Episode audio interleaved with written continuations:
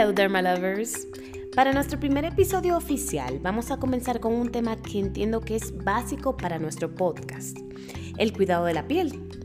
Y pensarán que quizás es un poco cliché o que es un tema repetido, o como dirían los dominicanos, postalita repetida. Pero entiendo que debemos de conocer y aprender lo esencial sobre hábitos importantes en el cuidado de la piel. Iniciamos con la elección del jabón. Los jabones contienen una parte detergente que ejerce su acción limpiadora, despojando la capa grasa de la superficie de la piel, tornándola más seca. Mientras más espuma vemos que forma el jamón, mayor componente detergente tiene. Por eso se introduce desde hace años ya en dermatología el término de los jabones Sindet, sin detergente, que son jabones con detergentes sintéticos que no, no van a ser tan agresivos sobre la piel ayudándonos a mantenerla en un mejor equilibrio.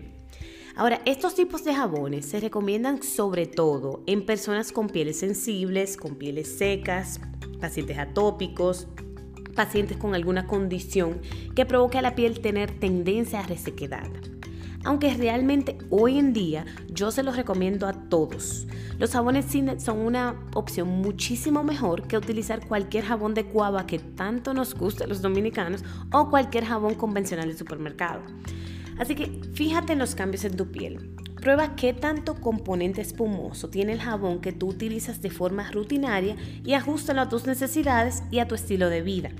Los jabones Cinet están en venta en todas las farmacias, aunque sí existen algunos jabones convencionales de supermercado que pasan la prueba de hacer poca espuma. Entonces, el segundo hábito del que quería comentar es la hidratación. Y dirán ustedes, ¿cuánto nos lo repiten? Bueno, parece que no lo suficiente porque es increíble el número de personas que llega a la consulta con la piel de aspecto de pescado de tan reseca que se ve. La piel reseca o seca provoca picor, se agrieta, se enferma más fácil y avejenta más rápido. Así que siempre hidrata tu piel, sobre todo en épocas de frío o si viajas a un lugar frío, porque en este clima la, la piel se torna incluso más seca. Puedes hacerlo con cremas, con lociones, con ungüentos, pero no utilicen aceites. O sea, ¿han intentado alguna vez ponerse debajo del sol con un aceite en el cuerpo? O sea, yo recuerdo que a los 18 o 20 años, yo con mis amigas íbamos a la playa y nos untábamos aceite de bebé en el cuerpo para broncearnos. O sea, imagínense el retrato. Entonces, si el aceite con la piel más el sol quema, es lógico que no debemos de utilizarlo como un agente hidratante. El aceite con la piel y el sol no son una buena mezcla y tengan eso siempre presente. Y el último hábito del que les quería hablar era sobre la protección solar. Y este tema, la realidad es que a los dermatólogos nos encanta, aunque sea una postalita repetida. ¿Y saben por qué?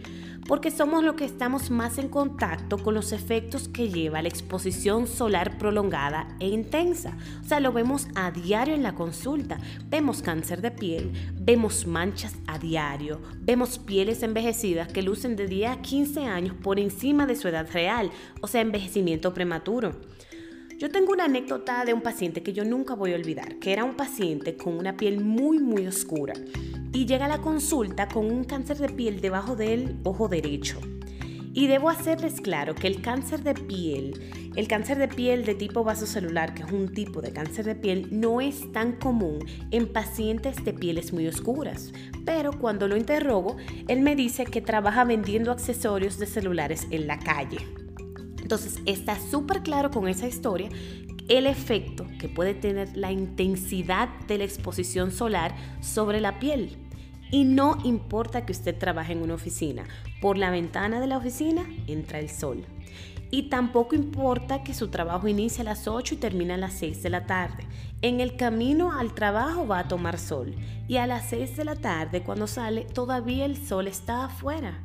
Y sí, usted vive en un país caribeño, si vive en la República Dominicana, donde el sol es bastante fuerte, así que no hay forma humanamente posible de que usted no tome sol. El protector solar se debe de aplicar a diario y si es posible varias veces al día.